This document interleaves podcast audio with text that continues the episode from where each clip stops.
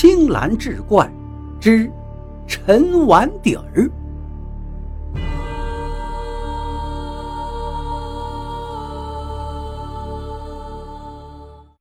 话说清乾隆年间，随着老百姓日子的逐渐富裕，陈州城悄然兴起了一股收藏热。玩瓷器的，玩玉器的，玩字画的，还有专门收藏古家具跟铜器的，可以说五花八门，应有尽有，并且在陈州城的太昊陵大门两侧。形成了一个市场，还美其名曰“古玩一条街”。在众多的玩家当中，当属陈清泰的藏珍斋最具规模。陈清泰原本是做布匹生意的，经营了大半辈子，突然改行搞起了瓷器收藏。刚起步的时候，他可下了不少血本。先跟着书本学，后来又请教名师，跟着几位收藏大家实际操作了几年，一个崭新的收藏家就这样诞生了。多年以来，陈清泰是练就了一手绝活，那就是对青花瓷的鉴定。他的鉴定办法还与众不同，就拿一个花瓶来说。一般人鉴定花瓶时，首先看的是瓶口和瓶身，然后再倒过来琢磨瓶底儿，通身把握一遍之后，才能确定这花瓶究竟是真品还是赝品。陈清泰却不一样，他早就养成一种习惯，只看着器件的底部，不管是碗也好，盘子也好。瓶子也好，罐子也好，他只要搭眼一扫这器件的底儿，就知道它的年代跟出处，而且从不曾打过眼。就凭着这手绝活，令多少藏家佩服的五体投地。为此，大家还特意送给他一个挺幽默的绰号——“陈碗底儿”。由于形成了市场。古玩一条街的两侧，每天都簇拥着一大批专做古玩生意的人，但是陈清泰却很少从他们手里买东西，因为他心里清楚，这些商人一个个比鬼都精明，从他们手里拿东西，要么水分大，要么价格高，再想从中牟利的话，简直比登天还难。陈清泰倒是喜欢一个人背上行囊到乡下民间转悠，从农民手里淘来的宝大多呢出自深坑，就是刚从地下挖出来的。当然，也不乏会遇到一些从祖上传下来的藏品，主人因为家境原因等着用钱，急于出手。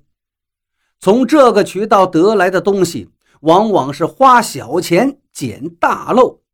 一转手就能卖上个好价钱。陈清泰最喜欢去的地方叫曹家湾。曹家湾地处陈州城东南角，离县城有二三十里地，因为有曹植墓而得名。记得去年春天，陈清泰路过曹家湾的时候，遇到了一个叫吴天利的年轻人。吴天利也喜欢收藏，只不过刚刚起步。正处在懵懵懂懂、半知半解的阶段，吴天利可早就听说过陈碗底儿的大名，只是一直未曾谋面。今日一见，自是欢喜万分。吴天利拿出一件铜器，道：“先生啊，这件铜器是我在别处花了几百文钱买来的，找了好几位鉴定，结果都拿不准。”有说是唐代的，有说是元代，也有人说是仿品，弄得我是六神无主，想卖不敢卖，想留也不敢留。今天恰巧遇上您了，想请您老费费心，给长长眼，把把关。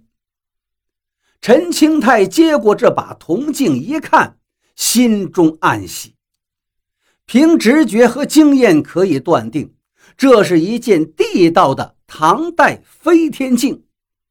只不过因为年代久远，正面已经锈迹斑斑，宛若一个烤糊了的烧饼；背面是两位长袖善舞的宫女，一左一右环抱其中，仿佛正飘飘欲飞。陈清泰知道，像这样的物件。虽然是民间的，但存世量稀少。按照眼下的市场行情，最起码也得十几两银子。经验告诉他，越是遇到好东西，越不要慌着买。首先要表现出冷静和淡定，这样做完全是为了迷惑对方，让这些宝贝在主人眼里变得如同鸡肋一般。